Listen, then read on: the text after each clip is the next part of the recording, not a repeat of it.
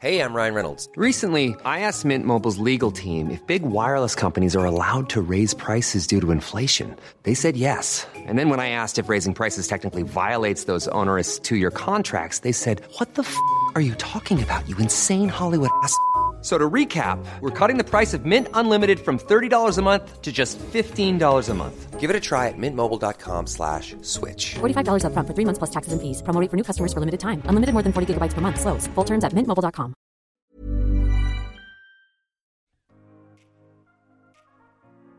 Mi camino de adentro hacia afuera comenzó hace 10 años. Pero hace como 6 años descubrí en ese mismo proceso de autodescubrimiento y de crecimiento personal algo que me fascinó. Y esto se llama Proyecto Sentido. Esto lo descubrí estudiando un poco a Enric Corbera, el que podríamos decir que es el padre de la bioneuroemoción y de la biodecodificación. Y pues bueno, para hacerte el cuento corto, invité a una persona que está certificada por Enric Corbera en el, en el Instituto Español de Bioneuroemoción y de Biodecodificación para que nos platique sobre esto que descubrí hace seis años. Y es que, mira, hace seis años yo era estudiante de un curso de milagros. A mí me gustó muchísimo esa, esa formación. Tuve una maestra espectacular. Lulu, donde quiera que estés, gracias por tanto, tanto aprendizaje contigo. Y bueno, ahí descubrí que Enrique Corbera también era estudiante y practicante de un curso de milagros y entonces me enganché con sus libros y conocí algo que se llama el proyecto sentido. Y eso es lo que te quiero compartir el día de hoy. Resulta que nuestras programaciones inconscientes, esas que les llamas tal vez las eh, creencias limitantes, llegaron a ti desde antes de nacer. Y pues bueno, está heavy el tema porque tú dices, ¿what? Yo pensé que las había, no sé, agarrado en la escuela o algo, pero no, es desde antes de nacer. Y pues bueno, mi invitada es licenciada en psicología, está certificada en programación neurolingüística e hipnosis ericksoniana aplicada a la bioneuroemoción. Está también certificada en formaciones específicas en neuroemoción y estoy leyendo aquí algo interesante que dice el árbol transgeneracional por la Escuela Psicosomática Clínica y Humanista, así como el taller de los desórdenes amorosos. Tiene un, un currículum bastante amplio que mira, ya te la voy a presentar, ya la vas a ver, mejor que nos platique ella. Ella se llama María Eugenia Santa Cruz Cuevas y tengo el gusto de conocerla desde que nací. Así que esta va a ser una charla bien en confianza y espero que la disfrutes tanto como yo disfruté grabarla.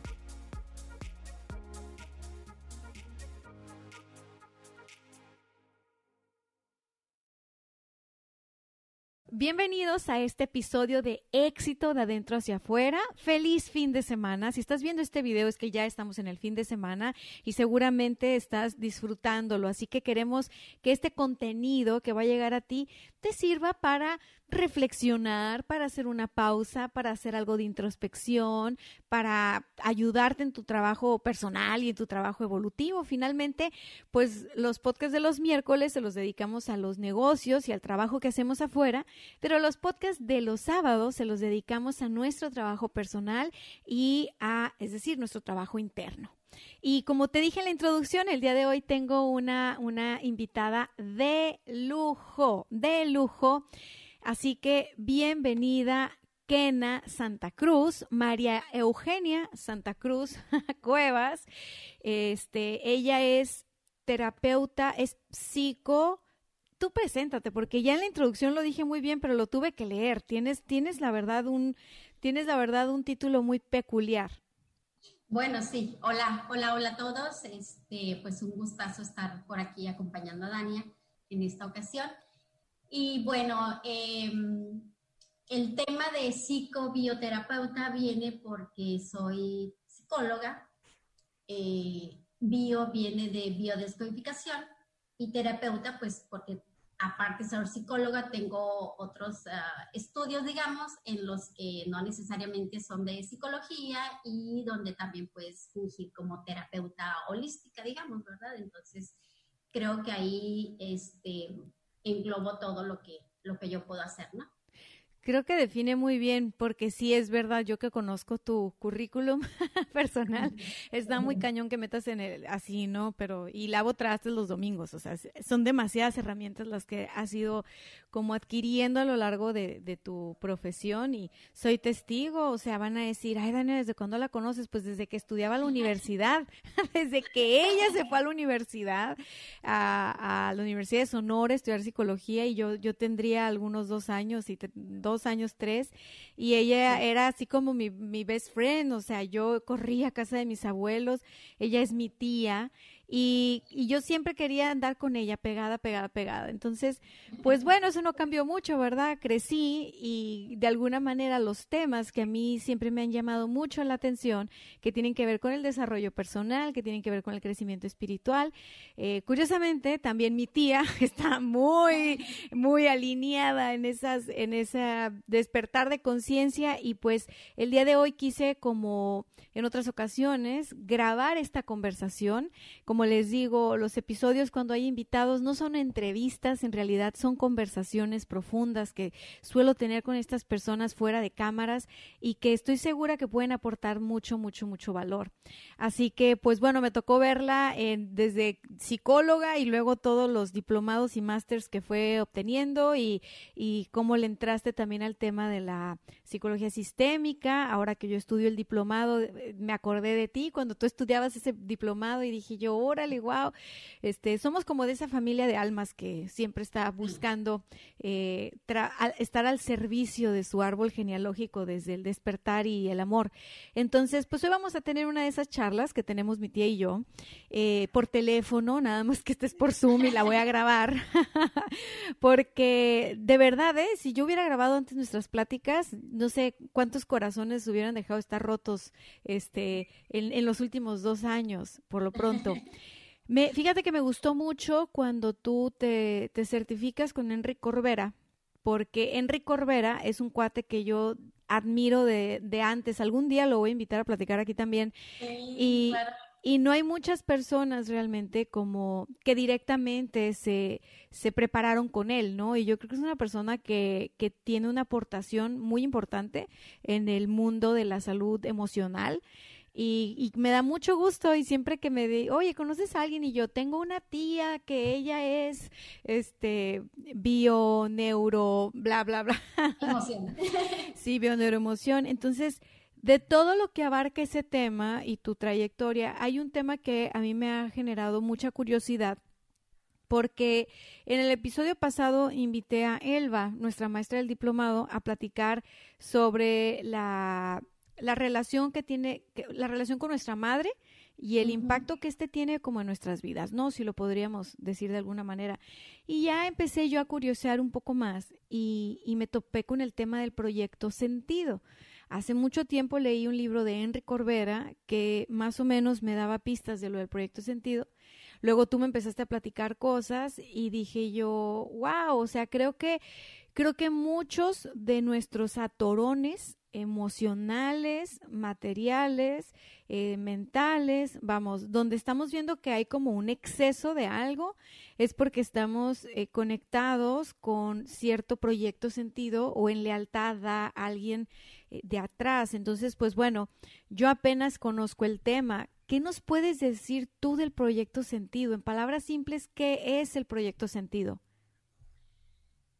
Pues sí, el proyecto Sentido es un tema que a mí también me súper apasiona, ¿no? Porque pues es increíble cuando estoy en las, en las consultas, ¿verdad? Con las personas que asisten conmigo para que yo los acompañe, como em, cuando estamos revisando su, su, información y yo generalmente me apoyo en, el, en la información que puedo ver a través de las fechas en el árbol transgeneracional.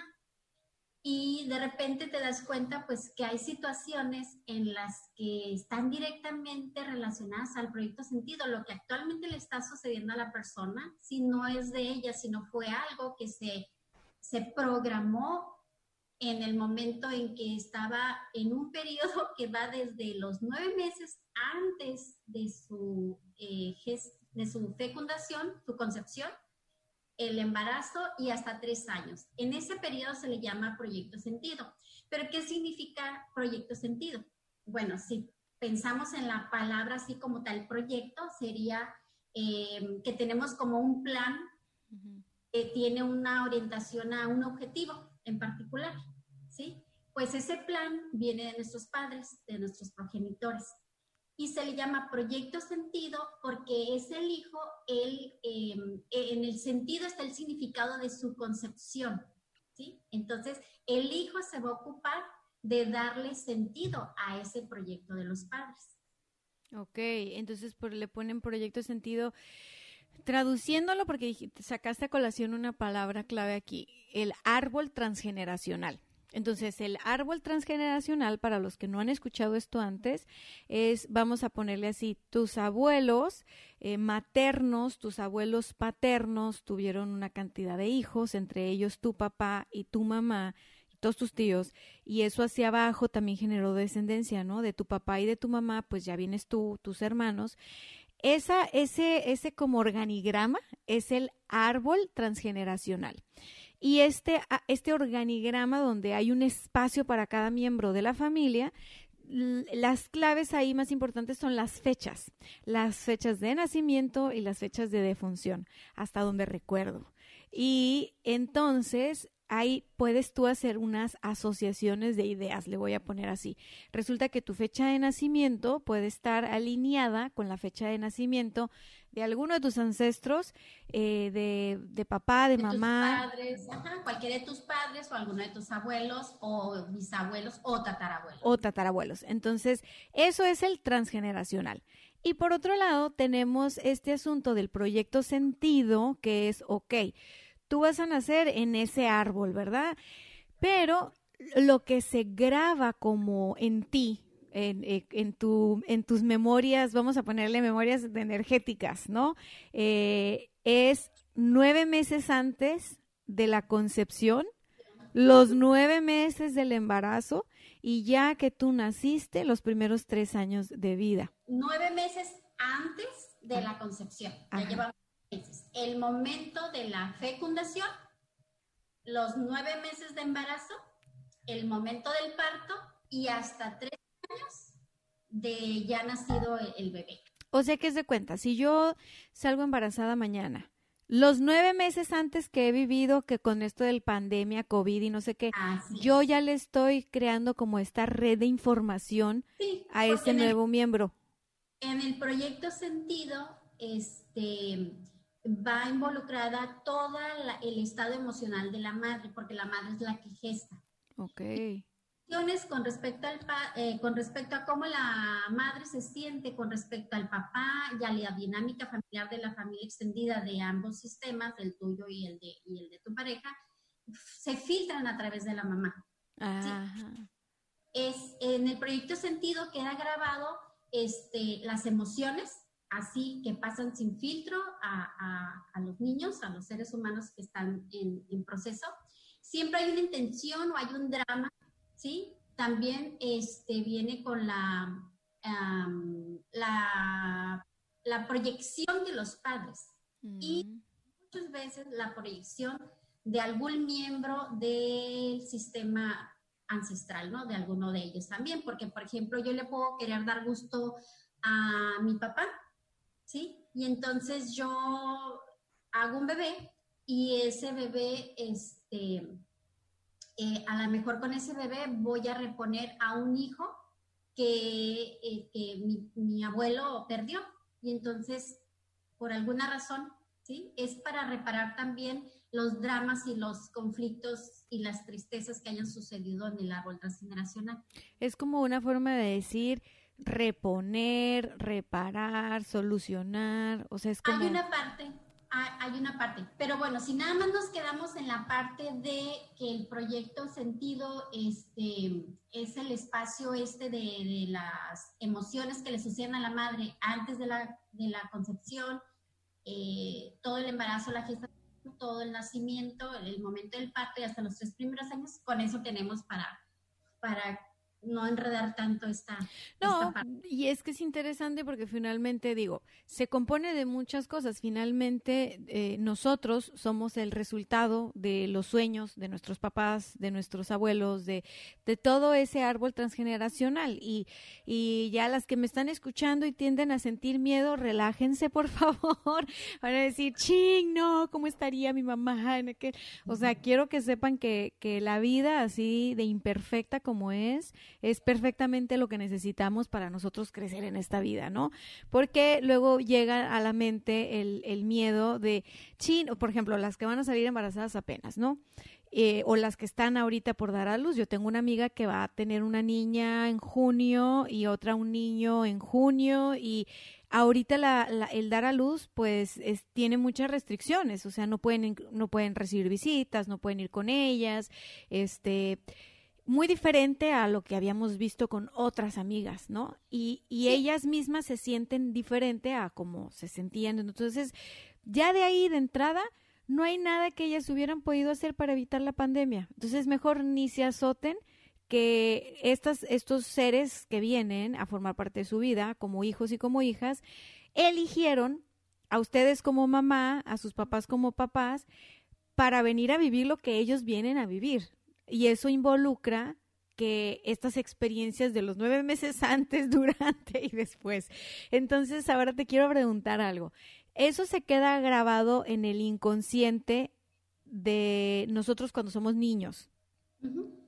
Y eso es lo que da las pautas para que en las siguientes etapas de nuestra vida solucionemos eso, lo traigamos a la luz, o cuál es el sentido del proyecto sentido de lo que, lo que mencionaba, ¿no? Darle significado a este, mostrar el resentir de los padres, ¿verdad? O sea, lo que los papás de alguna manera no han resuelto, por eso dicen, vas a tener un hijo, entonces vete a terapia, sana tus historias, sana tus raíces para que ya no le eh, lleves ese tipo de cargas cuando son dolorosas a los hijos, ¿no? Porque la, la puede darse en un ambiente de mucha alegría, mucha felicidad, pero hay otras donde no. Por ejemplo, puedes estar embarazada y de repente tienes un fallecimiento de un papá, de una mamá, de un tío, de un abuelo, de alguien muy cercano y obvio que vas a tener energías de tristeza, obvio.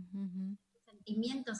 Y esa tristeza, estás embarazada, eh, generas eh, ciertas reacciones químicas que van, circulan por tu sangre y lleva a ese bebé, llega hasta ese bebé. Entonces ese niño dependiendo de qué tan significativo haya sido el duelo, este, esa etapa dolorosa para la madre, pues ese niño va a nacer ya triste, ¿sí? Porque le va a tocar mostrarle a la mamá que hay un duelo pendiente de, resolver, ¿sí? Entonces, nosotros en, consulta lo que yo hago es analizar este, parte por parte, eh, desde cómo eran las emociones de la madre que estaba viviendo cuando este, se embarazó.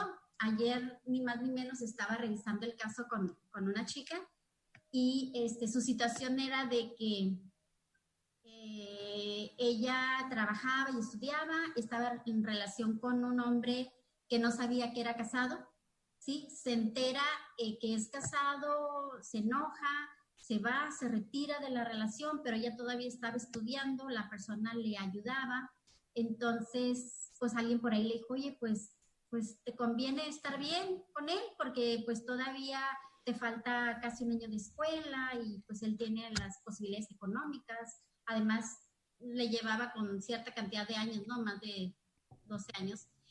Entonces, eh, que todas esas emociones que ella estaba este, teniendo esa persona eh, le estaban sucediendo corrientemente en su vida y de repente eh, se va un tiempo a la ciudad, regresa, se reconcilia y sale embarazada. Ah. Todas esas emociones que ella vivió esos meses previos a la concepción, o sea, cómo se sintió ella de engañada, ¿sí? Por ejemplo, este, de saber que su pareja tenía una relación y que ella lo ignoraba, por ejemplo, ¿sí? Eh, cómo se sentía de que, híjole, o sea, él me provee eh, la situación económica, me la acomoda, me la pone fácil, y, este, y pues ahora pues me tengo que quedar ahí porque si no, no voy a terminar la escuela y quiero terminar la escuela.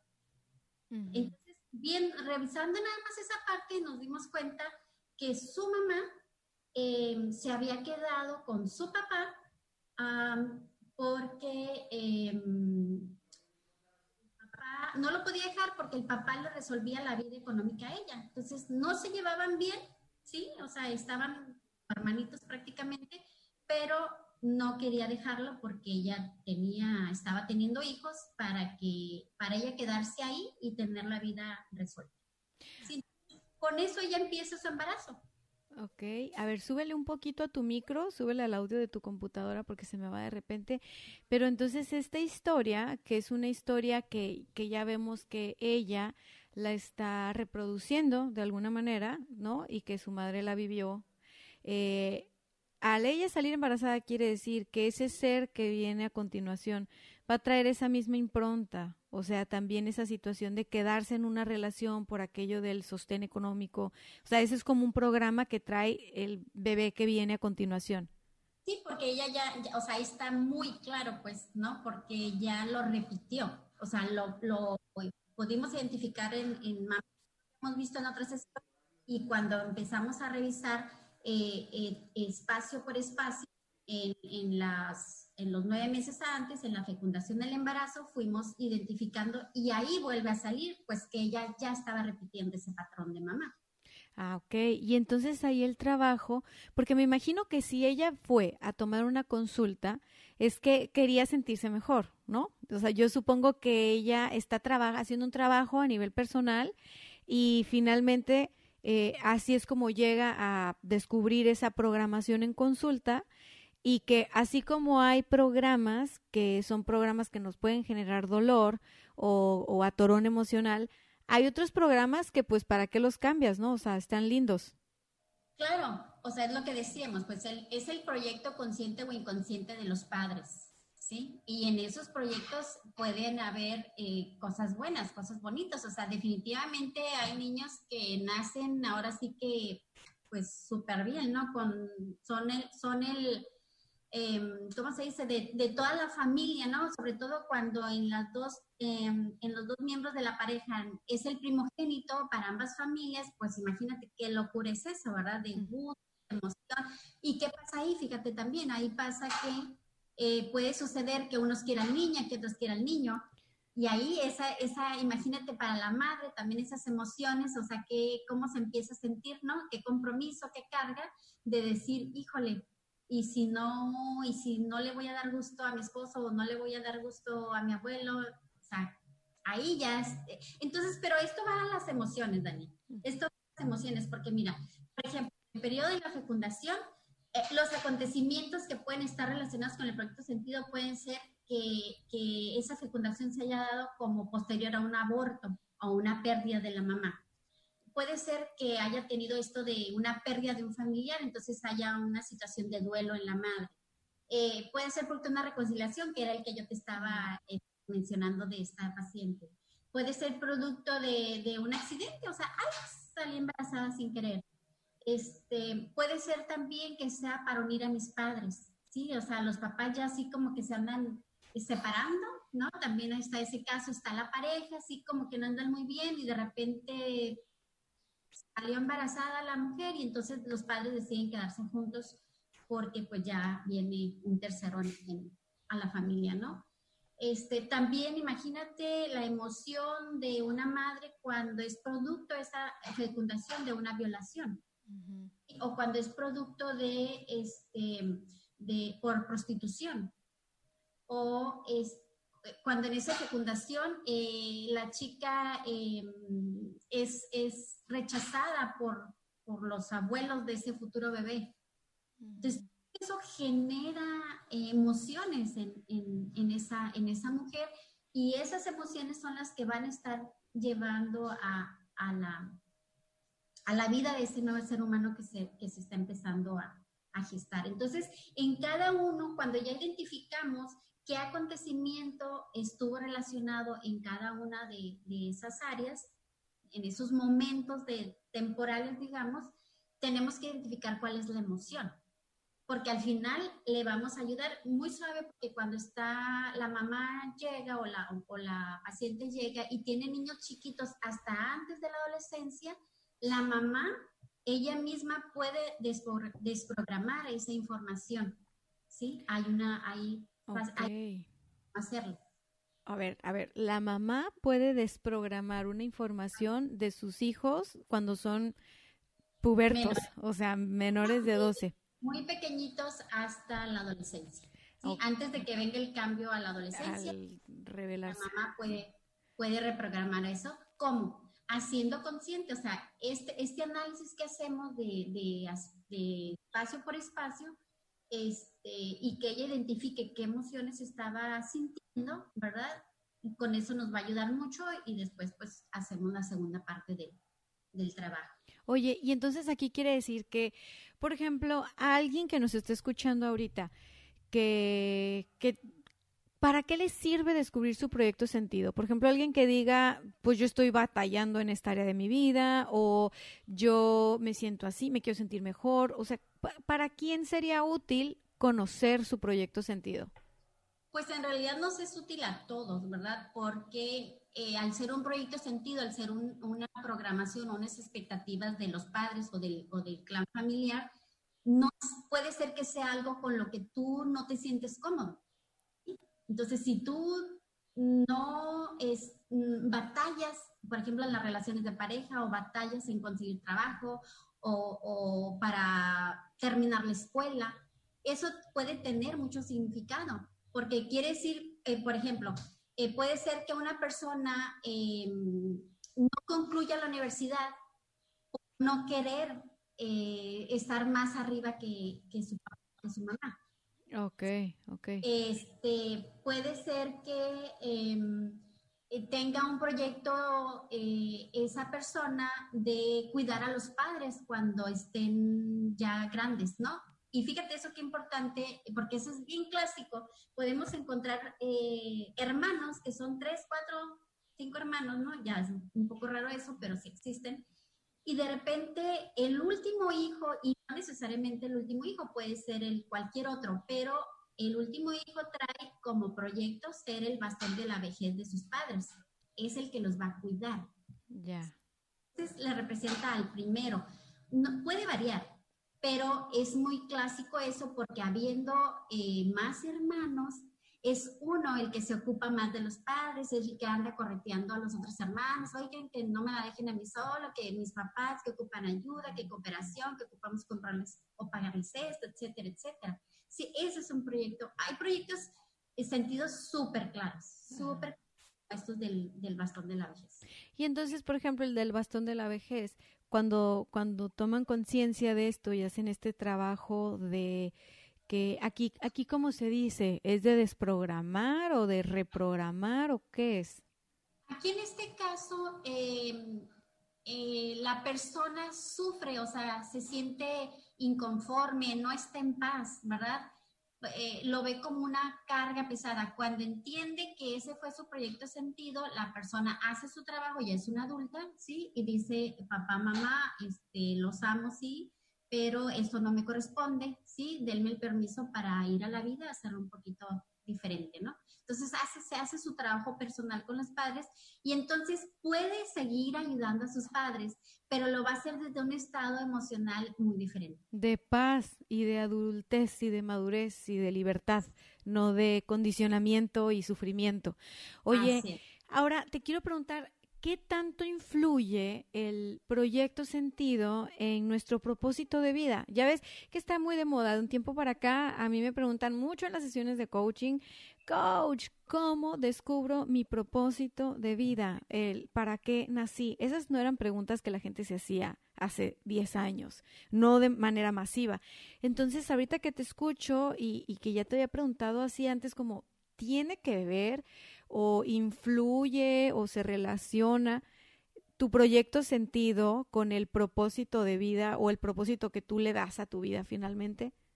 Fíjate, aquí para ver si nos, nos ayuda esto.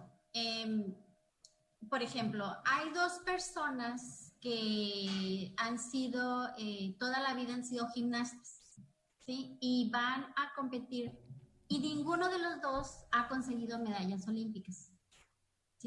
Entonces ellos tienen un hijo, ellos se retiran, tienen un hijo y que, ¿cuál va a ser la expectativa de esos padres sobre ese hijo? Bueno, pues que ese hijo continúe, ¿verdad? Que vaya, que aprenda la gimnasia, lo entrena su papá y lo que tú quieras. Pero el proyecto Sentido, en toda la primera etapa de primera infancia este, hasta la pubertad para entrar a la adolescencia, eh, tú estás siendo eh, de espejo a tus padres, o sea, tú les estás en todo momento eh, mostrándoles a ellos sus, sus resentires y sus cosas no resueltas. Para eso estamos, ¿no? En ese momento. Pero cuando pasas a la adolescencia, si el padre, la, la, madre, el sistema familiar no se dio cuenta de qué era lo que el niño estaba queriéndoles mostrar a los padres de lo no resuelto, entonces, ahora sí, como digo siempre, corta y pega. O se queda, se, impronta, se, se, esa impronta que se le hizo al niño de pequeño, ahora ya es parte de él, ya es un proyecto eh, apropiado, ya es una programación que sí o sí está en él y sí o sí es responsabilidad de él solucionarlo, transformarlo, repararlo o como le queramos llamar.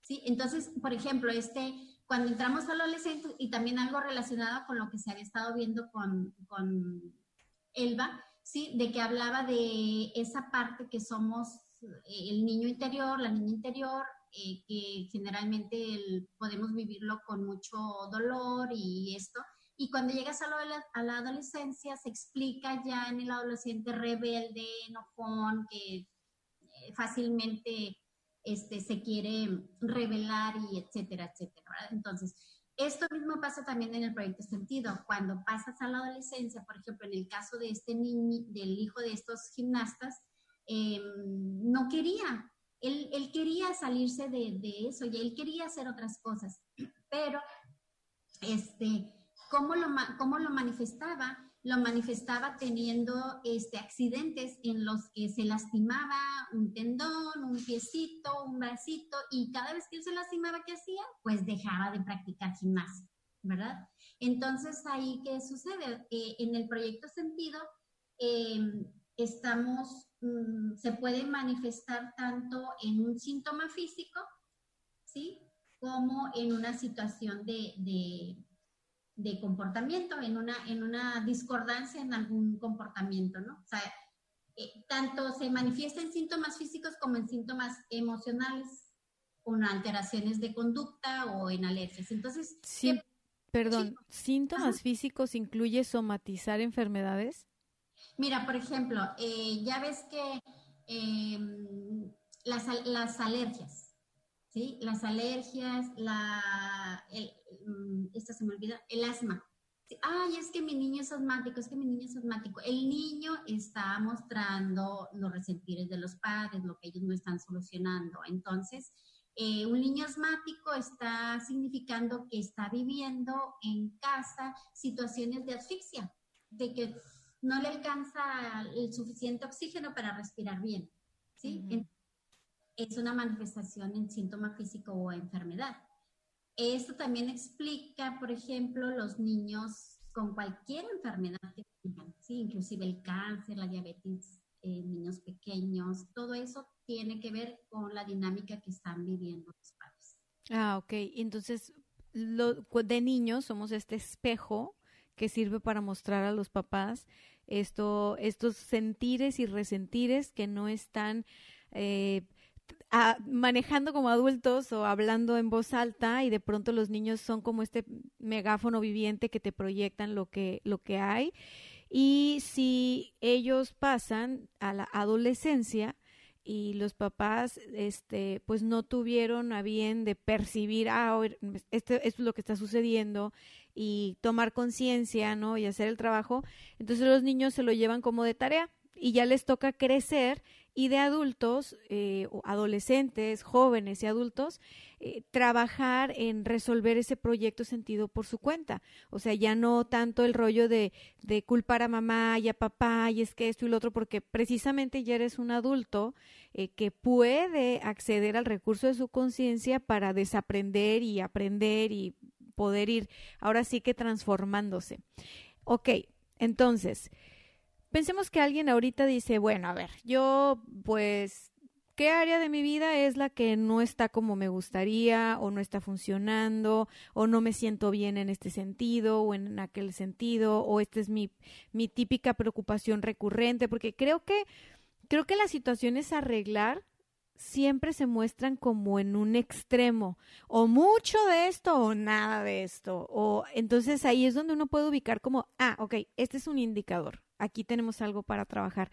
Cuando todo está mm, fluyendo más o menos regular, pues, pues, pues, está fluyendo, ¿no? O sea, creo que la torón es cuando es demasiado de una cosa o nada de, de esa cosa podrían ubicarlo como en áreas de la vida como familia, tu persona, trabajo, pareja, amigos, o, cómo les recomiendas tú que, hagan una autoindagación para ver si quieren o es momento de trabajar su proyecto sentido. Diría Enrique Corbera, este, pregúntale a tu madre. Mamá y pregúntale, ¿no? Y también dice, aunque la madre siempre miente. Sí. Que, que, luego le ponen las cruces las mamás, pero ay, es que no se lo tomen literal. Fíjate que yo vi ese video de Enric y, y yo le pregunté a mi mamá, pero pues siempre he sido muy preguntona. Entonces, este, eh, ¿sabes qué? La respuesta fue, para mí, no era lo que me estaba diciendo con las palabras, sino lo que yo estaba leyendo con el cuerpo y la emoción que sentimos las dos, que fue bien curioso. Sentimos una emoción al mismo tiempo las dos y empezamos a expresar esa emoción. Y fue un momento bien loco, mamá e hija, y, y, de repente se abre la puerta de su casa y entra mi papá y las dos, ¡prum! O sea, nos salimos de, de esa emoción. Entonces, yo ahí fue donde dije, ah, aquí sacamos algo. Pero mi mamá no sabía mucho qué estaba pasando porque no le quise explicar de, ay, mamá, vi un video y fíjate que quiero averiguar porque pues, pues tú eres mamá, o sea, supongo que tú también como mamá te preocupas de qué les dices a tus hijas o, o como tú estás en esto a ti, tú sin filtros les dices todo. Sí. Para ahorrarles la terapia, ¿va? Bueno, aún así, o sea, eh, también el, el, proyecto sentido, eh, lo, como que no lo puedes descubrir todo de un... De, una. Porque imagínate, o sea, lo que viviste antes de los nueve meses, las emociones de en el momento de estar que estás embarazada, Sí, o sea, hasta el hecho de decir, chin, estoy embarazada, eres mamá soltera, no te querías, em, ya estabas quizá en pareja o casada, eh, no querías salir embarazada todavía. Es, o sea, hay un montón de historias. En el ambiente, sí. Sí, hace poquito, también la semana pasada, platicando ahí en pláticas entre amigas, ¿verdad? Y, y, sale ahí una situación en la que yo no sabía que una amiga había tenido un, este, embarazo, estaba en, eh, casada y todo, y no sabía que había tenido un embarazo este, fuera del, útero, en, quedó a medio camino, e, ectópico creo que le llama, se fue el nombre. Entonces dije, ah, carambas, entonces le digo, ¿y al cuánto tiempo de que te pasó eso, este, te embarazaste? No, dijo, pues el menos de un año, o sea, viene su segundo bebé. Entonces ahí el segundo bebé ya es un hijo de reemplazo. Okay. Yo le digo, y a ver qué pasó, le digo, ¿qué estaba pasando en tu vida que este, implicara como que sí querías tenerlo, pero no querías tenerlo? Por eso fue que el huevecito se quedó a medio camino. Y me dice, ella se sorprendió y me dice, oh, ¿cómo sabes? Me dijo, dime qué te estaba pasando. Entonces me dice, no, pues es que mm, me casé, pero yo no quería salir embarazada tan pronto. Ah. Entonces, ¿qué pasa? Que al fin y al cabo, ese embarazo interrumpido, porque fue un, aborto, un producto muerto y retenido, este, eh, ya queda una, una memoria a nivel de, del inconsciente y del útero y todo esto, y cuando viene otro bebé, entonces ese bebé ya es un bebé de sustitución. Ajá. Y más si no se le da el reconocimiento, si no este, le digo, mm, ¿sientes que era? Este, sí, niño, tiene nombre. Pues siempre dije que si tenía un hijo hombre se llamaría, este, y ya me dijo el nombre, ¿no?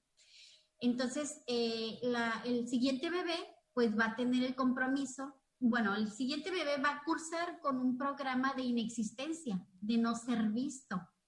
¿Sí? ¿Por qué? Porque el, el primer hijo no está siendo reconocido, no tiene su lugar sistémicamente.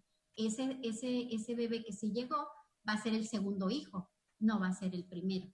Entonces, ¿cuánto tiempo pasa para cuando descubrimos este tipo de cosas y a ese hijo no le va bien en algún sentido de su vida, ya sea que no concluye escuela, ya sea que, que no sea bueno para, para este, conseguir trabajos, que tenga alguna situación que le incomode en su vida, la que sea, ¿verdad? Pero una situación en la que sobre todo se sienta muy desvalorizado, no se sienta querido, no se sienta apreciado, no se sienta lo suficientemente bueno para, para que lo amen.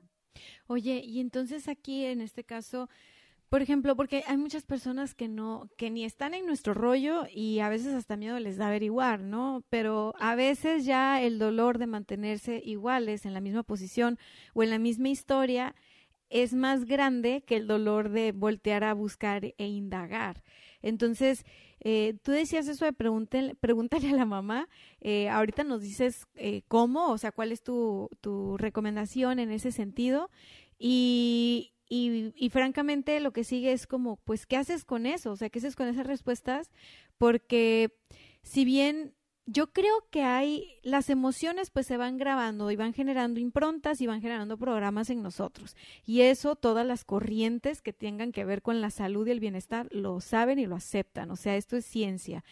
Entonces, esas emociones que van generando como estos registros en nosotros, si tú dices, yo me siento bien, eh, vamos, todos tenemos heridas, ¿no? Pero hay heridas funcionales, yo creo. O sea, hay heridas que te permiten eh, seguir viviendo y, y hay momentos de la vida, sobre todo cuando estamos en crisis, las crisis de los tales años o cambios de vida como que pues la carrera, la universidad o, o conseguir tu primera chamba o emprender o, o sea, siempre que estamos haciendo algo nuevo, diferente, que que da hasta cierto punto miedo, creo que estos programas, por lo que estoy escuchando, es cuando más se asoman, porque, porque pues finalmente si no los has hecho conscientes, se van a manifestar para que los voltees a ver y muchas veces eso se manifiesta en forma de sabotaje.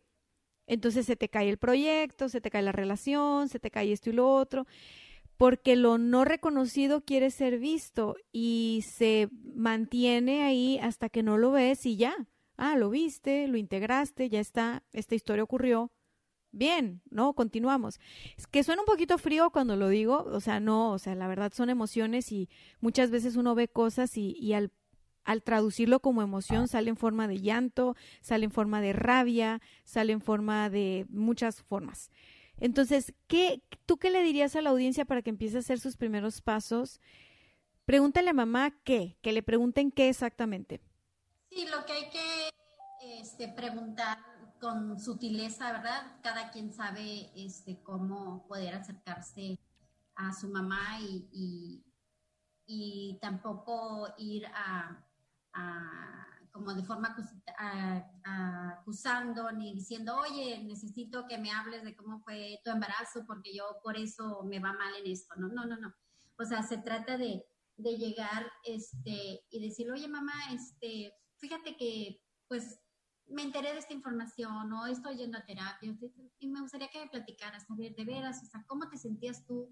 Este, ¿Por qué te embarazaste? O a veces también tienes a la familia extendida, ¿no? Una hermana, alguien por ahí que también puedes investigar cuando de repente se pueden presentar así como hechos un tanto más dolorosos, porque digo, la mamá, eh, al final de cuentas, digo, yo también soy mamá y es difícil eh, decirle a un hijo con detalles, o sea, no le vas a hablar de los detalles de cómo fue, cómo estabas en esos momentos, sobre todo cuando se trata en relación a la pareja, ¿verdad?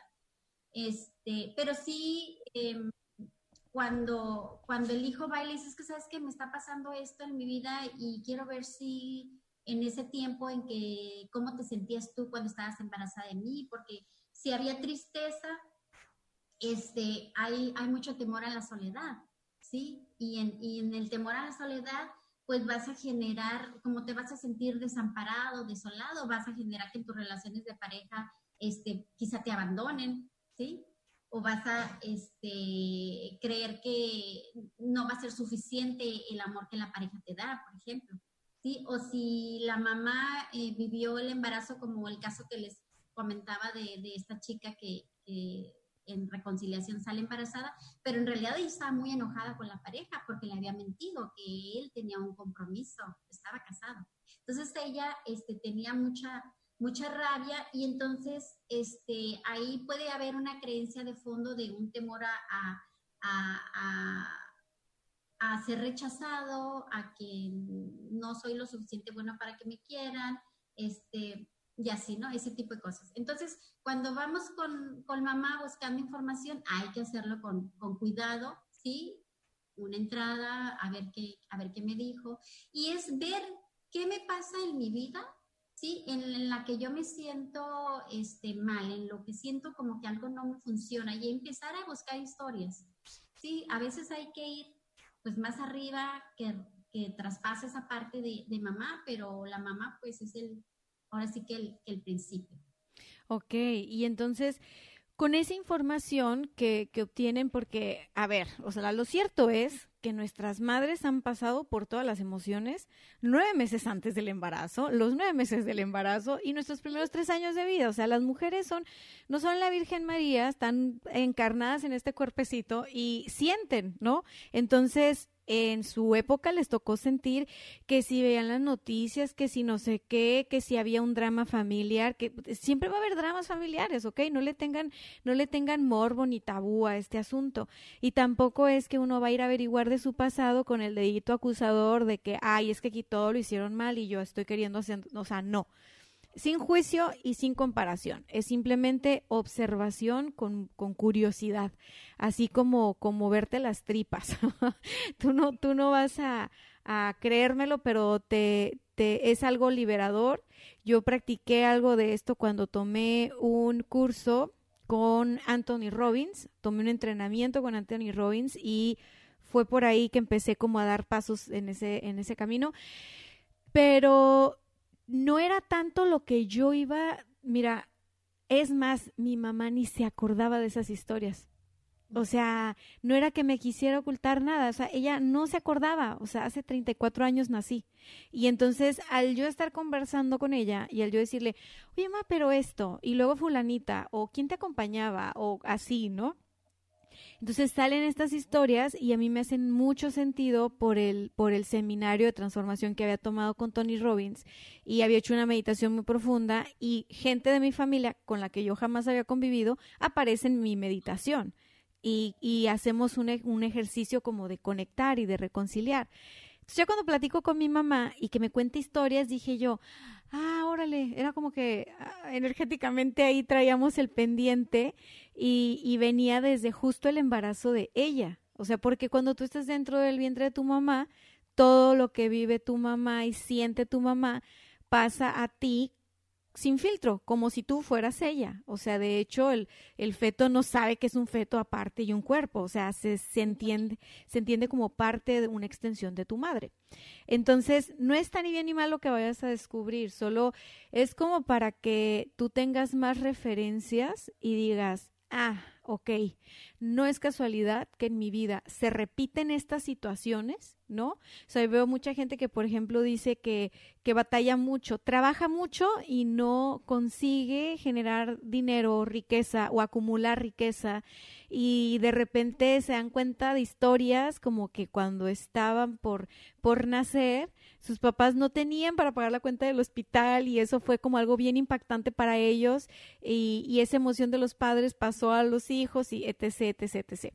Entonces, una vez que descubren estas historias, pues yo digo que lo que sigue sí es ir con alguien que sabe del tema, ¿no? O sea, yo creo que ahí sí ya no es solitos.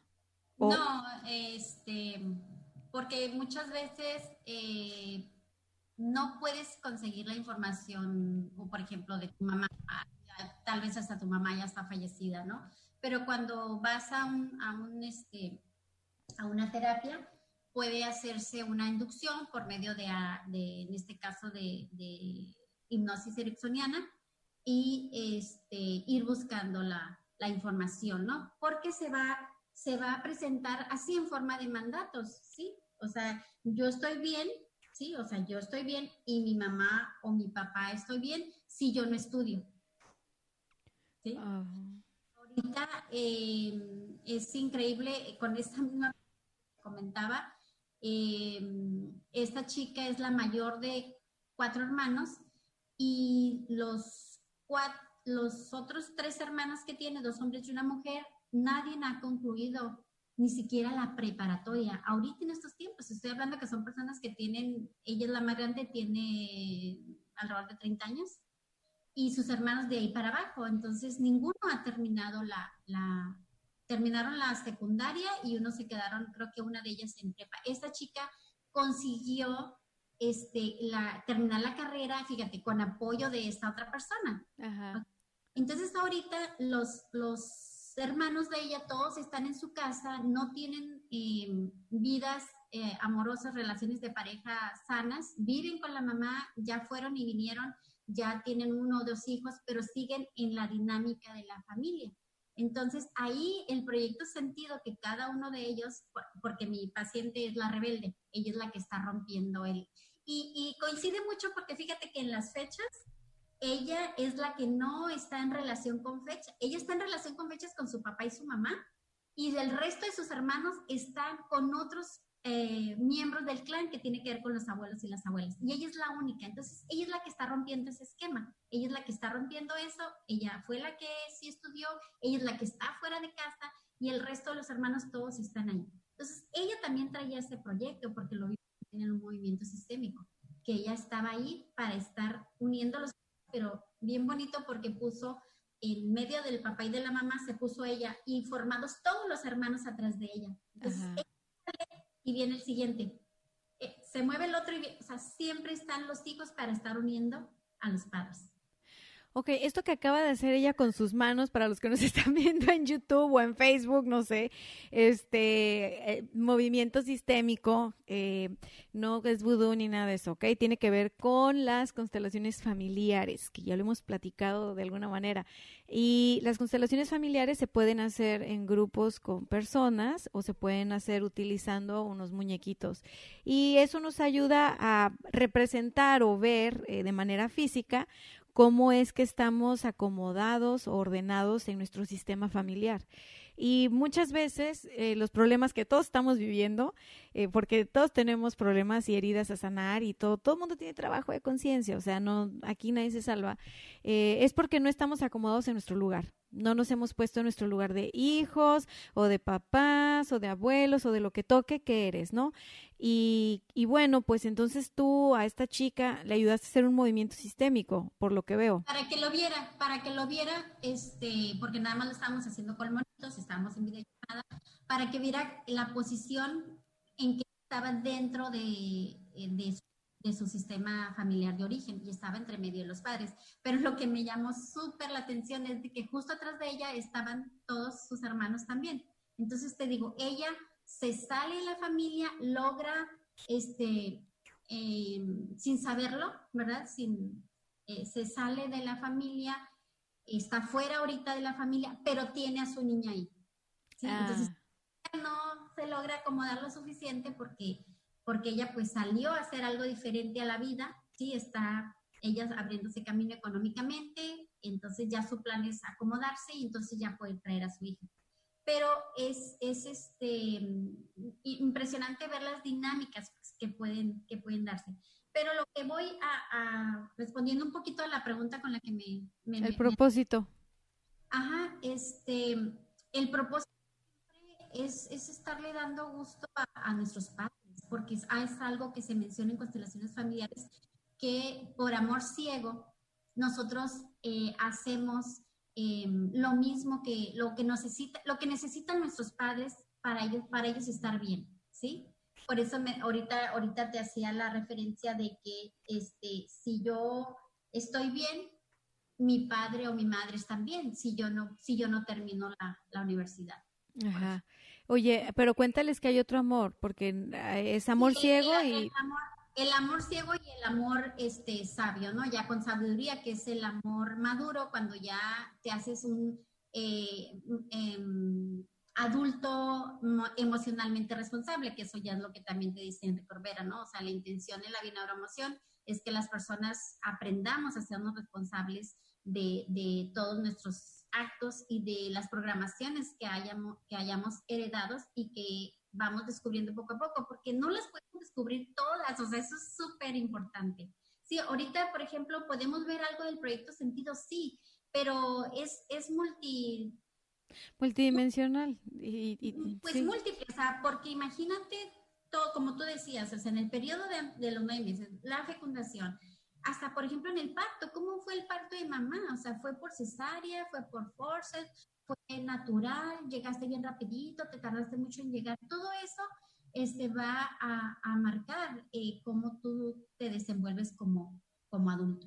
Y eh, aquí lo interesante es que no todas las emociones que sintió tu mamá en ese periodo de tiempo impactaron en ti de manera negativa, ¿ok? Porque luego que escuchan de estos temas, les da a todos por meterse a averiguar a Google y a un montón de lados, y está bien, pero uno, cuiden las fuentes de las que van a consultar, y dos, no es que, a ver, vamos, no puede haber mujer que esté sin sentir tres años, o sea, no, y, y todo lo que ellas van sintiendo que va quedado grabado en nosotros, es verdad.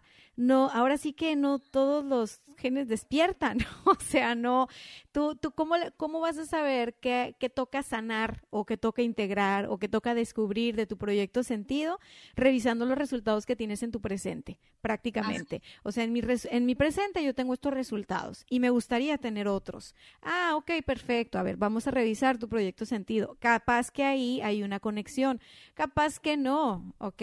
Entonces, no, no nos volvamos obsesivos con tratar de descubrir todas las formas para elaborar al ser humano perfecto o perfeccionarnos nosotros y que entonces no vayamos a sentir dolor ni sufrimiento porque entonces nos estamos preparando para irnos de este planeta Tierra. Aquí se viene a sentir y aquí se va a sentir de todo lo que hay que sentir.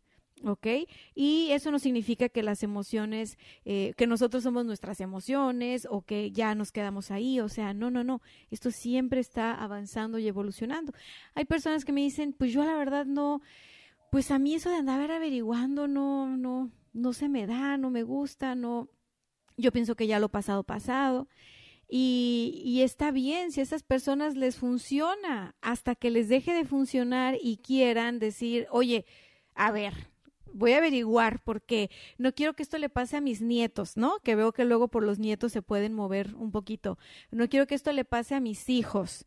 Y, y entonces ahí ya se ponen a hacer este trabajo indagatorio y se ponen a hacer resolución de cosas.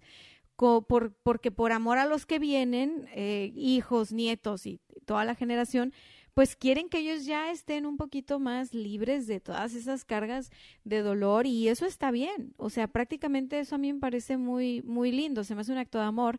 Este, a mí lo que me gusta mucho mucho de la bioneuroemoción en particular es que te acuerdas hace muchos años cuando escuchábamos a Luis Hay y que teníamos estos libros para averiguar eh, la raíz emocional o la raíz espiritual de las enfermedades. No, hombre, yo tenía una Wikipedia de los libros de Luis Hay, o sea, siempre dije que era como mi tía abuela, pero ella no sabía. Eh, me, me, me encantaba, me encantaba su contenido desde muy, muy chavita. Y para mí lo de la bioneuroemoción viene a ser un tanto la evolución de los trabajos que hizo Luis Hay en aquel tiempo, ¿no?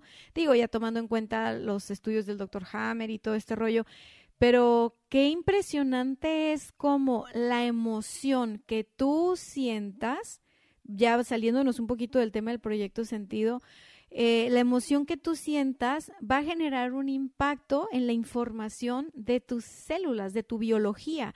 Es decir, nuestras emociones, nuestros pensamientos influyen en nuestra biología.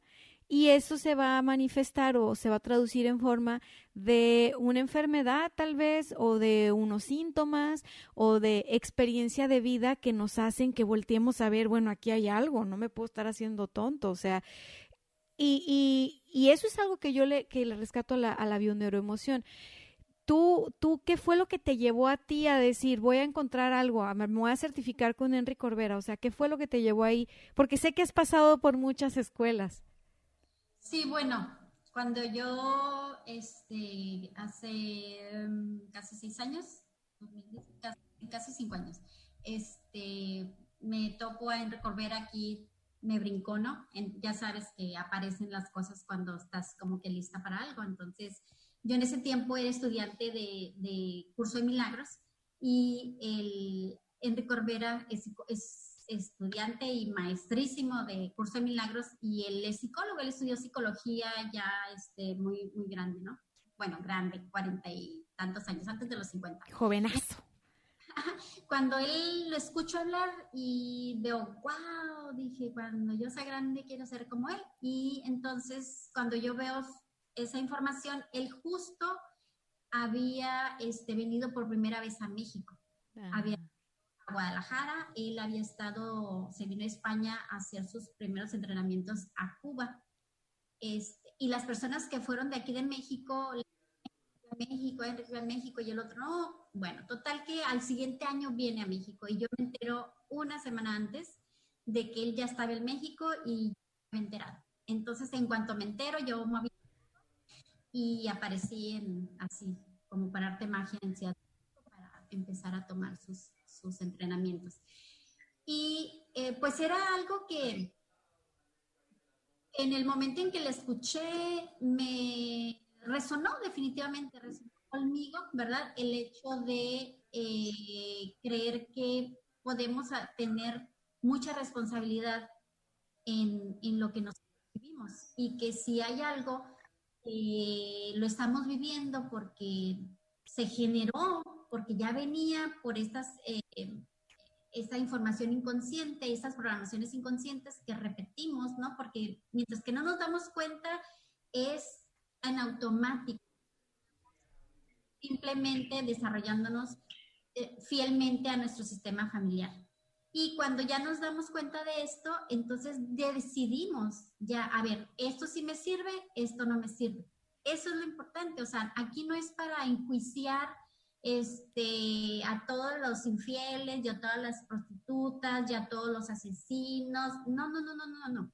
O sea, en aquel momento sucedió por algo, que nosotros en su momento, en sus zapatos, hubiéramos hecho exactamente lo mismo, porque era lo que en ese momento el sistema familiar ocupaba que se presentara para servir a otros, ¿sí? A seguir la evolución de tu alma, que es en realidad el propósito de nuestra vida. Va. Pues fíjate que al final concluiste muy bonito el tema del propósito, porque descubrir nuestro propósito de vida, les digo, no es como que te va a soplar el viento de la rosa de Guadalupe y tú, ay, ya lo vi, lo tengo clarísimo. Uno, uno nace y yo siempre digo que cuando somos bebés, todavía sabemos todo y lo tenemos muy claro, por eso no podemos hablar, porque si hablamos vamos a soltar la sopa. Pero vamos creciendo, aprendemos a hablar el lenguaje de la tierra y se nos empieza a olvidar un poquitín el otro, el otro lenguaje y entonces se vuelve un camino de descubrimiento hermoso a conforme uno va creciendo, uno va regresando a ese origen que le trajo aquí a la tierra, es a lo que le llamo el propósito, el ¿para qué vine? Se me olvidó. Así como cuando entras a tu casa y dices, ching, ¿qué estaba buscando? Y te pones a hacer otra, otra de tus actividades. Entonces, uno lo va recordando uno le va quedando con los años más claro y en la medida en que tú te conectas contigo mismo, con tu intuición, haces tu trabajo personal, vas sanando lo que toca sanar y dejas de enjuiciar, digamos que hay más espacio para ver. Cuando nosotros volteamos a ver a nuestro interior y hay muchas emociones que no hemos atendido, rabias, iras, duelos, corajes, juicios a historias y a personas, pues entre tanta cosa que hay adentro uno no puede ver con mucha facilidad lo más sutil. Entonces uno necesita quitar todo eso, removerlo, limpiar muy bien para que eso sutil salga a la luz. Y entonces digas, ah, ese es mi propósito. Y vas a saber que es tu propósito porque se te enchina la piel, porque no tienes duda, porque sientes mucha claridad, porque te da como un calorcito, porque... Estás feliz en eso. Estás feliz en eso. Lo sientes en tu cuerpo. Ajá no quiere decir que el propósito de vida, no quiere decir que, ah, yo me voy a dedicar a, este, al marketing o yo me voy a dedicar a ser psicóloga y ya lo voy a hacer desde antes. No.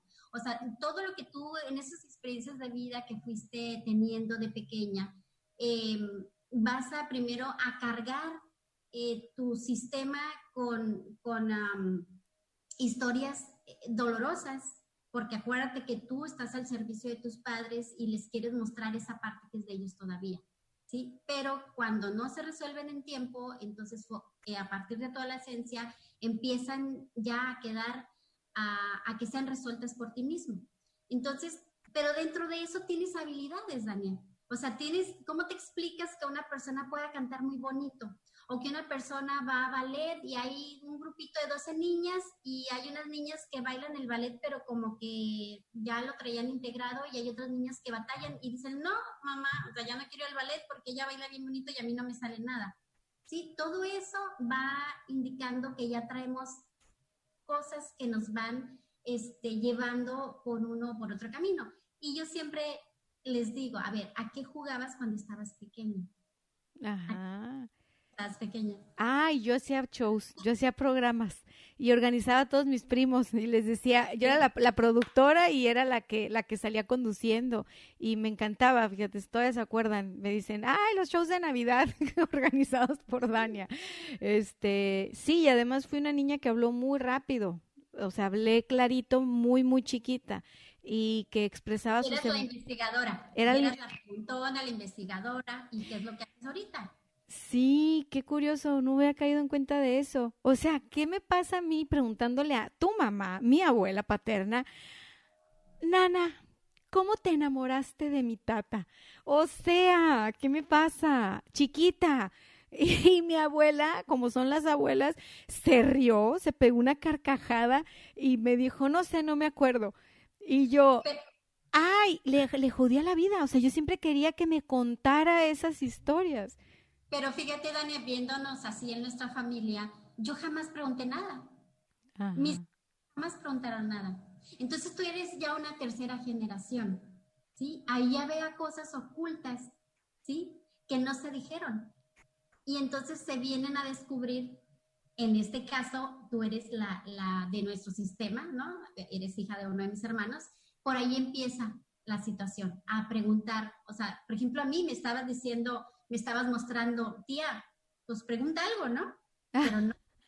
O sea, no, o sea, yo, yo, bueno, mi mamá ya tantos años que falleció, cuando yo voy con Enrique Corbera, pues ella ya tenía algunos años, y dije, wow, o sea, yo jamás pregunté nada.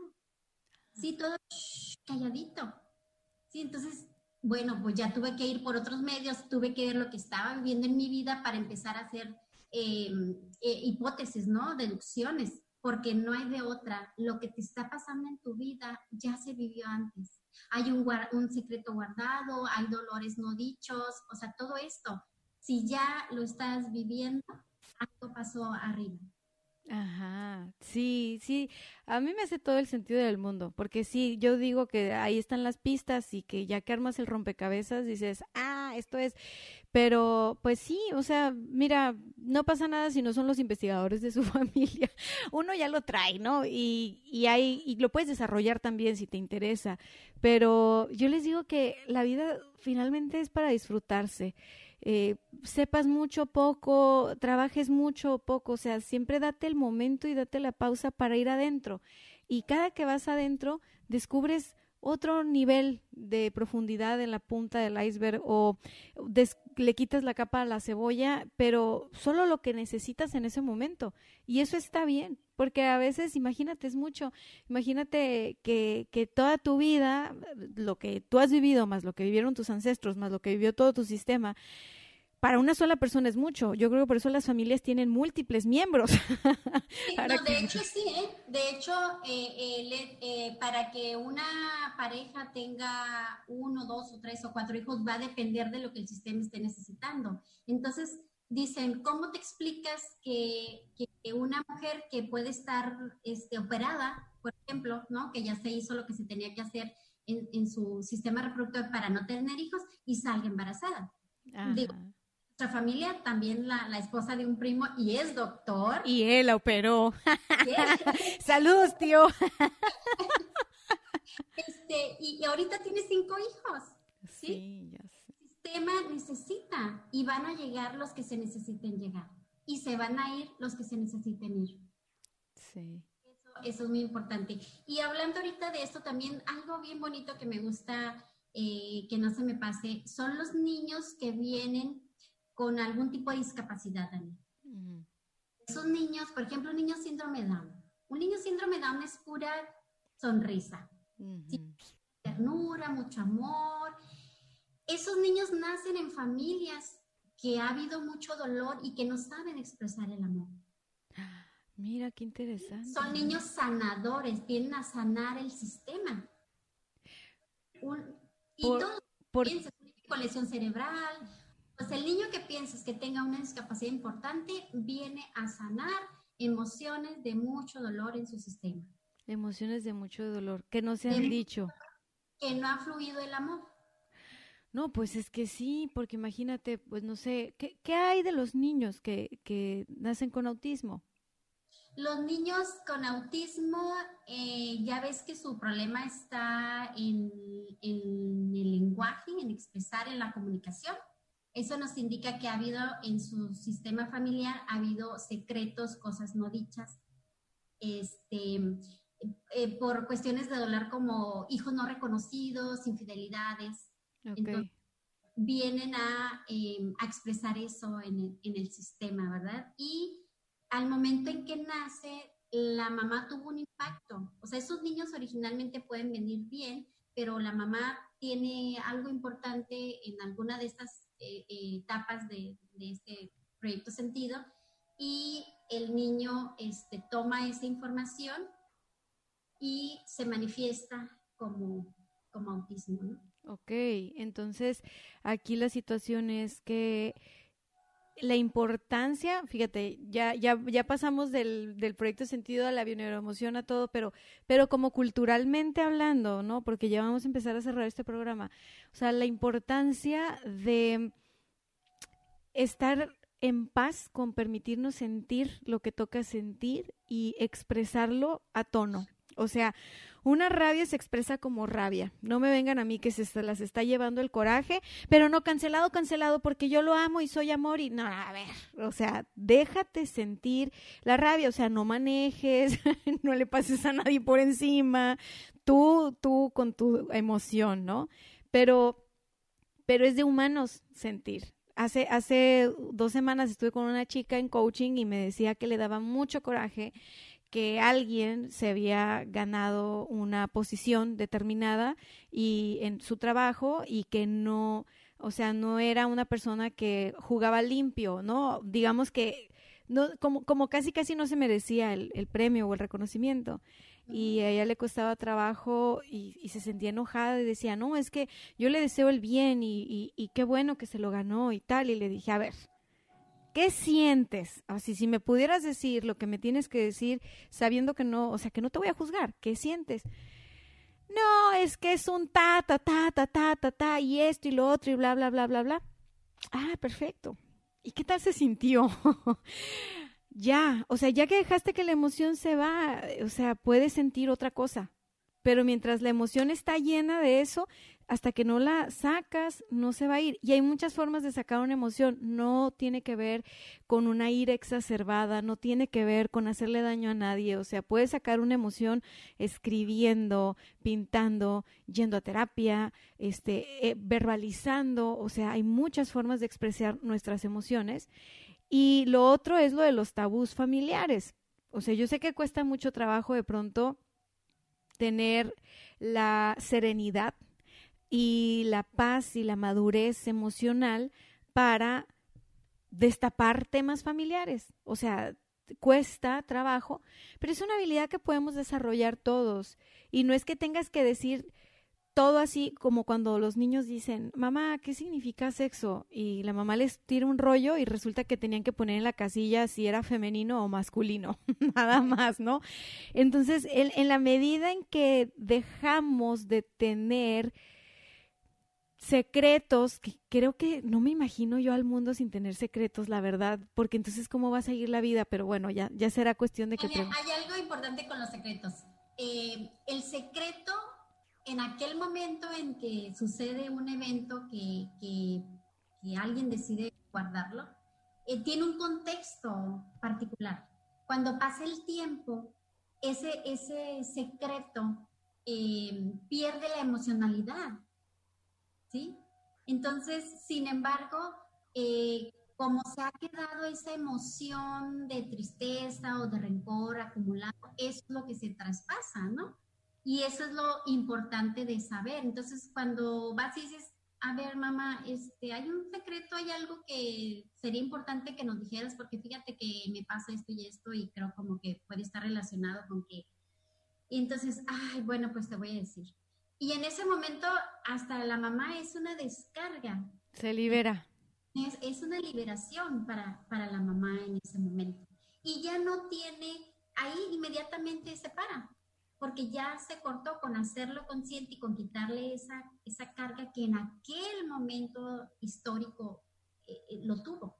A ver, entonces aquí me estás diciendo algo muy clave, o sea, y mira, ya, ya para terminar, qué bueno, porque quiere decir que si se libera la carga emocional, ahí es donde se está dando esa resolución. Sí, porque ya eh, al momento en que se da esa resolución, entonces tú ya dices, ya no tengo por qué seguirlo haciendo así, ahora tengo todo el permiso para hacerlo diferente. Oye, a ver, te voy a preguntar otra cosa porque, pues ya ni modo, ¿eh? Los que quieran seguirnos viendo bien, véannos.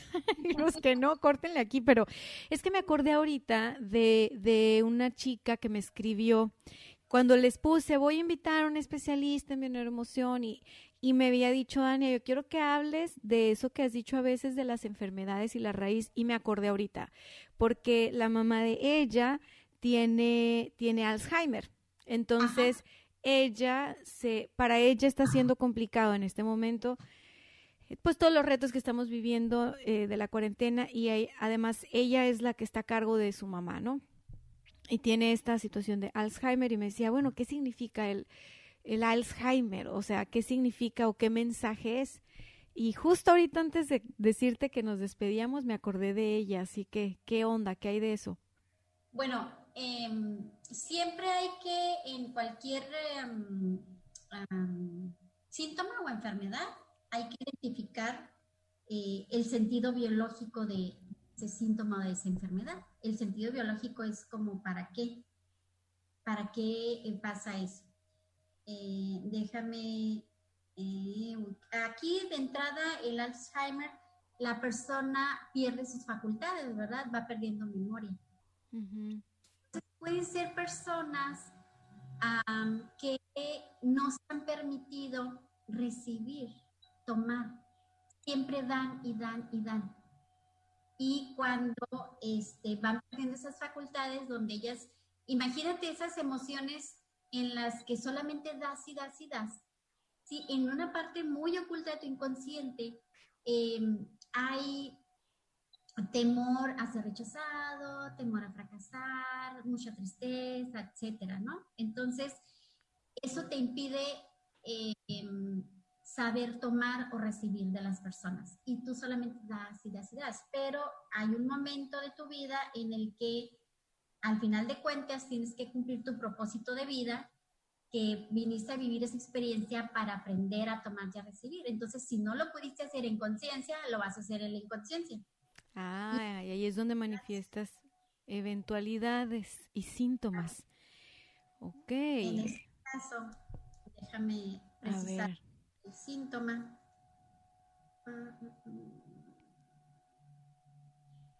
Fíjate que sí está muy interesante eso que dijiste del tomar y del dar, porque digo, pues es como el equilibrio de la vida, ¿no? Dar y tomar y de la abundancia y de la prosperidad y del amor, o sea, para que funcione hay que dar y tomar. O sea, suena a veces hasta lógico, pero pues uno tiene sus retos.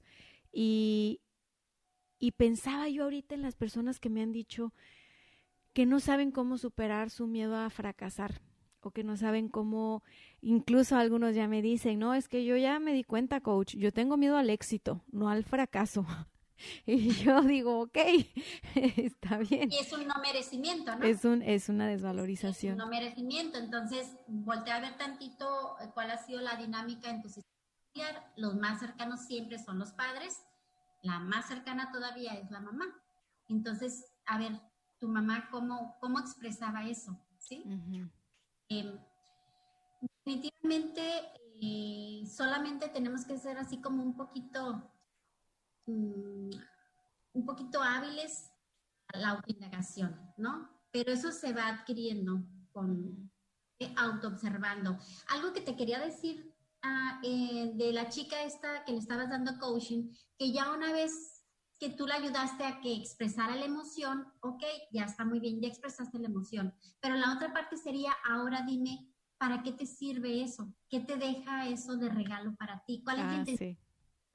De tú este, estar con una persona o sentirte que una persona eh, te quita el lugar que tú crees que mereces, porque crees que no lo has logrado. y fue, fue padrísimo, porque al final, es, pues bueno, en una sesión de coaching que las personas llegan como con, con un objetivo en mente y luego ya lo van clarificando y luego ya llegamos a la raíz de lo que es y salen las emociones y sale todo.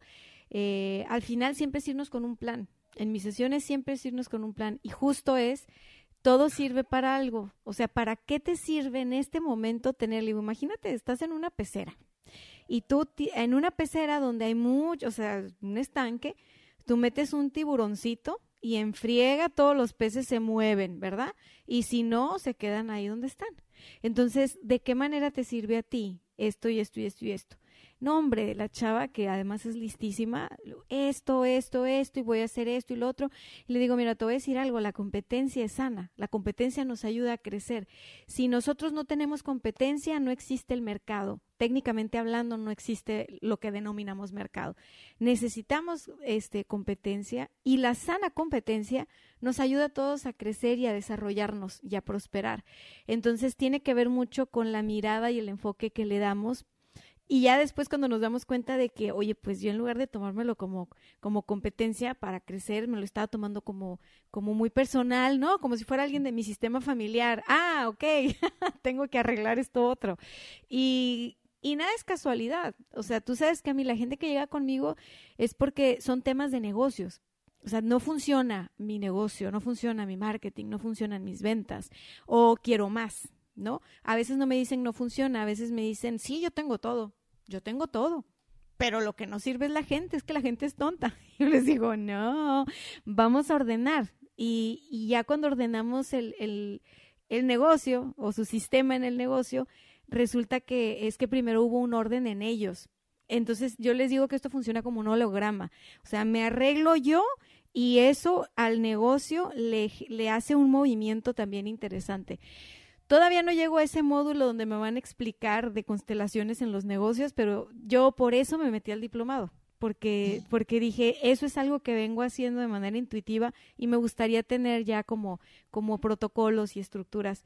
Pero bueno, veo que ya tienes tus apuntes. Cuéntame, porfa, de la enfermedad del Alzheimer. ¿Qué te salió?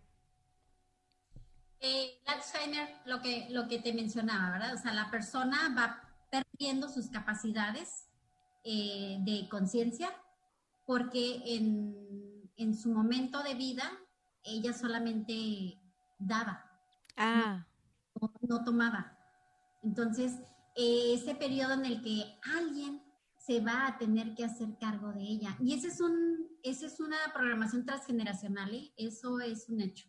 O sea, si, si el Alzheimer y las enfermedades, cáncer, diabetes, si nosotros revisamos en su sistema familiar, vamos a ver que viene abuelo, bisabuelo, abuela, bisabuela, es, se viene, se viene este, transmitiendo la información de una generación a otra.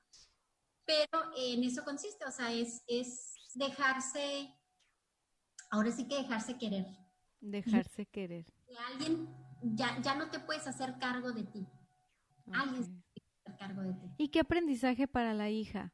Eh, que ella es la que se encarga de la madre pues ahí habría que ver eh, si ella tiene más hermanos y nada más ella se hace cargo ella, entonces puede ser que ella ha sido la, designada para, para hacerse cargo de, la mamá, ¿no? Y a otra parte también puede ser que ella mm, que el amor hacia la mamá, de qué manera ella lo está viviendo, o sea, qué tal. Muchas veces eh, sucede cuando una hija se tiene que hacer cargo de la mamá, que es la mamá, que es la hija que menos querida se sintió por la mamá.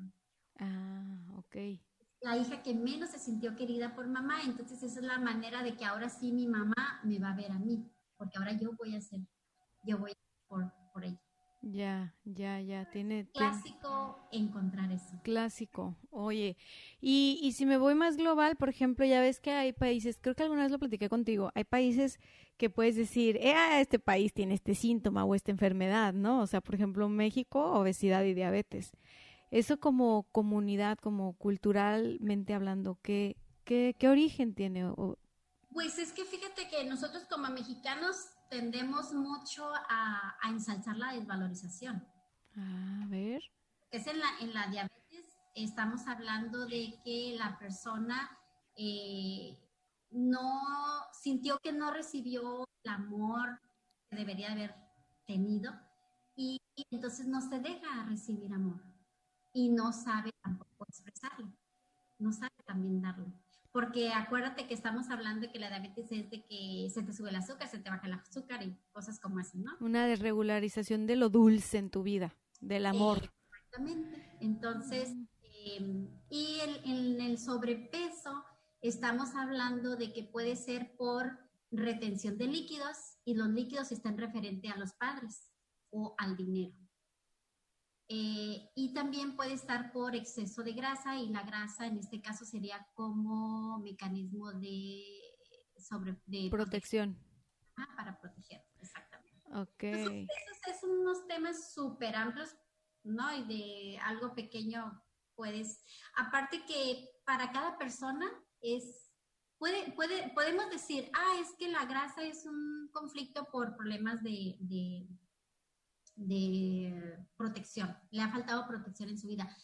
Pero es amplísimo, o sea, para cada persona va a ser individual porque hay que preguntarle desde cuándo la tienes, por ejemplo, ¿Y en qué parte del cuerpo? en qué parte del cuerpo, o sea, es muy amplio.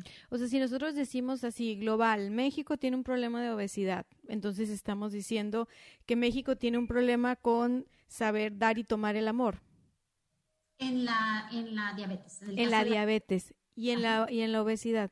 Estamos hablando que puede estar haciendo falta eh, mm, carencias, ¿sí? En referente a el amor de los padres y en la liquidez, en la cuestión del, del dinero, ¿no? Los referentes son tus padres, Ujú. son tus padres. Entonces, si no nos sentimos lo suficientemente apoyados, respaldados por nuestros padres, ¿sí? También vamos a tener eh, un problema de obesidad, pero que va a ser más en relación a los líquidos. Entonces, fíjate bien, una persona que tiene problemas de alcoholismo generalmente va a ser un vientre abultado como una especie de, de vientre materno Mm, como a embarazada. una persona que tiene obesidad por grasa, porque su grasa es como más floja, aguada, fría. Y una persona con alcoholismo que va a tener una situación en relación a la carencia de amor por la mamá, ya sea por exceso, por exceso de parte del amor de la mamá o por eh, ausencia de la madre, ¿sí? Entonces, total, tenemos el alcoholismo ahí. Entonces, va a ser un vientre eh, que va a estar lleno de agua, no va a estar lleno de grasa. Órale. Y ¿eh? Y tú lo vas a ver y dices, ay, está bien gordo, está bien panzón. Sí, pero ¿a qué se debe eso? es agua, ajá. Y viene de los líquidos. Y Oye, genera un vientre materno porque es la idea de volver al vientre materno. Que es como estaba. se siente protegido y, y- y ahí estaba todo cool. ok. Oye, pues muchas gracias por, por tu tiempo y porque grabamos una de nuestras tantas conversaciones. Yo creo que después de esta me van a hacer preguntas y ya te invitaré a platicar. ¿Sabes, ¿Sabes en qué estoy trabajando ahora? Estoy trabajando en un, en un tema que tiene que ver con la revalorización, porque se habla mucho de la desvalorización. Entonces dije yo, ok, quiero hacer algo sobre la revalorización y cómo podemos nosotros reencuadrarnos a nosotros mismos, a nosotras mismas, y este y eso tiene implicaciones muy positivas en diferentes áreas de nuestra vida eh, como nuestros negocios y emprendimientos.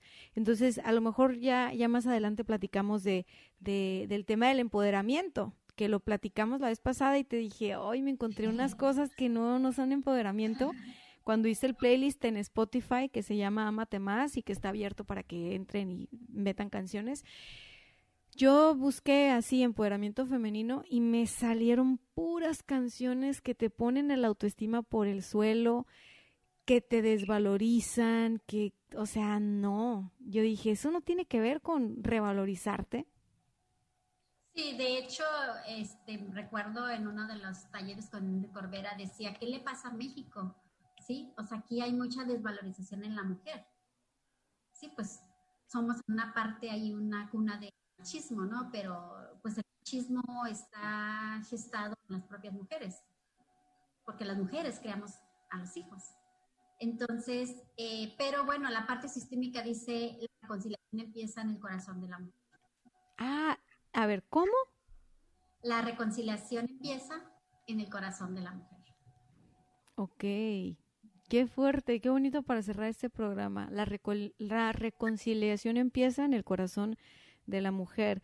Quiere decir que si cada una de nosotras hace su chamba interna, eh, pues colectivamente podremos hacer como mucho, ¿no? Así es, por eso es que ahorita eh, pues hay mucho empoderamiento de la mujer, pero pues como siempre puede suceder, hay dos polaridades siempre, ¿verdad? Hay quienes se pueden empoderar muy desde el amor, hay quien se puede empoderar muy desde la parte del ego. Y mm. se respeta, será seguimos creciendo, seguimos evolucionando. Bueno, el sistema lo ha de necesitar, por, eso está ocurriendo. Pues muchas gracias, voy a ponerle aquí detener y, y antes de detener la grabación, ¿me puedes decir en dónde te pueden seguir? Bueno, yo tengo solamente Facebook, eh, así como Kena Santa Cruz, psicobioterapeuta, ahí pueden, ahí pueden encontrar. Y este, próximamente tengo un taller que voy a, que voy a tener los días 27 y 29 de mayo. Es un taller precisamente eh, sobre el estudio en, el análisis del transgeneracional. Entonces ahí está toda la, ahí voy a poner ahorita este, toda la información que apenas hasta el día de hoy la, la iba a subir. Es un taller que em, da mucha información, es, es mucho de lo que a mí me ha costado este, aprender con, con tanto estudio y ya em, esquemáticamente presentado, ¿verdad? Para que sea más fácil para las personas eh, identificar. Entonces, quien tome este taller contigo puede ser cualquier persona que quiera eh, aprender, aprender a hacer este análisis de su transgeneracional y proyecto sentido. No es nada más para... ¿Mande? es un inicio de cómo empezar la indagación, pero se les dan muchas herramientas prácticas como, como utilizar las fechas para identificar con qué ancestro tienes una implicación, ¿sí? Con qué ancestro eh, en transgeneracional se le llama de quién eres doble, porque los que estamos eh, en la línea de hijos somos doble de nuestros padres o nuestros abuelos. Eh, y ahí también retomo la parte esa del proyecto sentido. Oye, pues interesante, porque luego ya que lo entiendes, yo cuando hice mi cuadrito dije yo en la torre, un, número uno, mi familia es muy grande. Y empecé a ver ahí la constelación donde todos así, todos muy conectados. Y, y, el no tener una guía y el meterte a Google, como me encanta hacer, porque me encanta averiguar, ya saben, este, pues hace que tú mismo te hagas interpretaciones que no son y tal vez te puedes asustar y tal vez te puedes bloquear y tal vez haces una interpretación que nada que ver y ya vives una emoción. Ah, entonces, no, o sea, yo sí te digo, ah, aprovecha esto, eh, es para todos, no es, no es para terapeutas, ¿verdad? Es para todos. No, no, es completamente para público en general. Ok, y ahí tú vas a aprender como el proceso para, yo le llamo el cuadrito, hacer tu cuadrito y poder interpretarlo desde una vista más objetiva y que te desde afuera alguien te diga, oye, a ver, mira, esto significa esto y lo otro, porque luego uno se mete a Google y ve cada cosa y, y no, hombre, yo sí, Yo no sé cuándo fue, pues habrá sido que Gerardo y yo apenas nos íbamos a casar, hace seis años o siete años, que andaba de curiosa con mi transgeneracional. Y, y, que empiezo a ver yo la posición en la que estoy yo y en la posición en que está Gerardo y que nuestros árboles familiares son espejo y que mi papá se llama Julio y su papá se llama Julio y mi hermano es Julio y su hermano es Julio, o sea, todo, todo el espejo, ¿no? Y, y, pues era mucha información y era fascinante, pero yo no sabía cómo acomodar esa información. Entonces, Gerardo y yo, porque también digo, son cosas que yo comparto con él de descubrí esto, no sé qué significa. Y entre los dos nos ponemos a, pues la verdad no dábamos con bola. Y a veces sí, nos solos nos ahogábamos en un vaso con agua, así de no, qué triste, y luego de que, ay, qué padre. Entonces, miren, vayan al taller. Te voy a pedir que me des el enlace de tu información para poner aquí en la cajita de descripción de YouTube eh, el enlace a tus redes sociales y el enlace al taller para quien lo quiera tomar y quien quiera empezar este camino de autoindagación de una manera guiada para que sea más amoroso.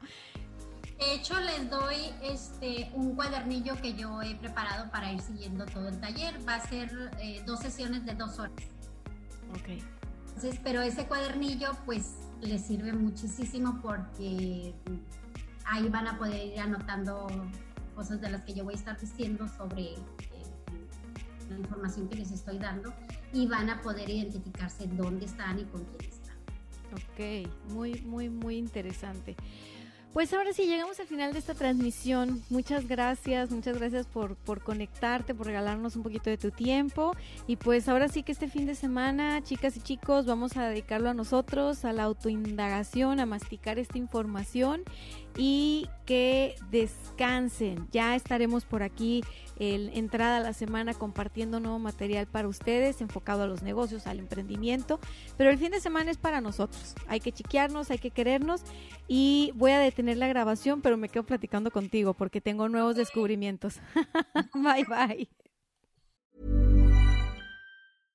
Imagine the softest sheets you've ever felt. Now imagine them getting even softer over time. That's what you'll feel with Bowl and Branch's organic cotton sheets. In a recent customer survey, 96% replied that Bowl and Branch sheets get softer with every wash. Start getting your best night's sleep in these sheets that get softer and softer for years to come. Try their sheets with a 30-night guarantee. Plus, get 15% off your first order at bowlandbranch.com. Code BUTTERY. Exclusions apply. See site for details.